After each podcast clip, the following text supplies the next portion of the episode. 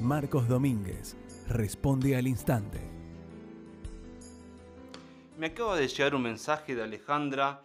Ella me está pidiendo por un tema muy particular y es lo siguiente. Me está pidiendo oración por la libertad de su hijo Osvaldo que está privado de su libertad injustamente.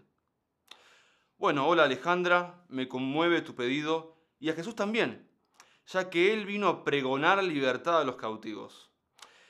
A su hijo tiene que compartirle el mensaje de salvación, que Él acepte a Cristo como su Salvador. Cuando Él tenga a Jesús en su corazón, la principal libertad que es la más importante de todas, el que es libre en su espíritu, conociendo a Jesús, que es la verdad, es completamente libre. También muchas veces uno pide por oración por personas que no conocen a Cristo, eh, por temas específicos, eh, pueden ser muy variados. Y lo que uno tiene que tener en mente que, a ver, que esté preso, sí, es preocupante, es difícil, pero lo peor no es que estés preso en una cárcel humana, sino que esté preso de sus pecados. Eso es lo peor.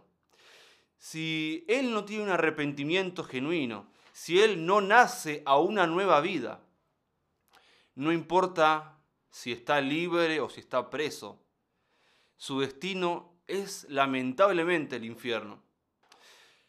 Yo quiero animarte con, con esto, no quiero que te deprimas, sino que quiero animarte a que redirecciones tu oración, a que fijes que como lo principal en tu oración por tu hijo no sea que sea libre de la cárcel, sino que sea libre de su, de su pecado, que sea libre de, lo que lo, de ese pecado que lo está rodeando en este momento y que lo está conduciendo a un camino de perdición.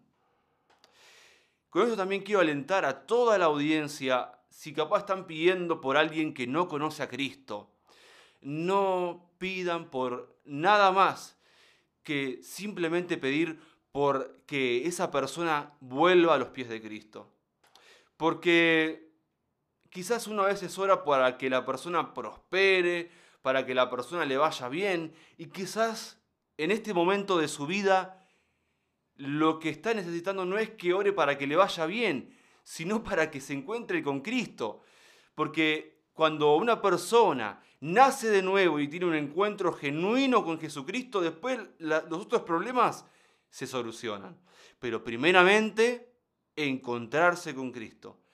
Oremos todos para que cada persona que está apartada se pueda encontrar con Cristo. Porque recordemos que cuando un pecador acepta a Cristo en su corazón, hay una fiesta en el cielo. Y yo personalmente quiero que Osvaldo, cuando Osvaldo se encuentre con Cristo, haya una fiesta espiritual en el cielo. Así pasó. Marcos Domínguez responde al instante. Podés enviar tu pregunta a la cuenta oficial de Facebook de Marcos Domínguez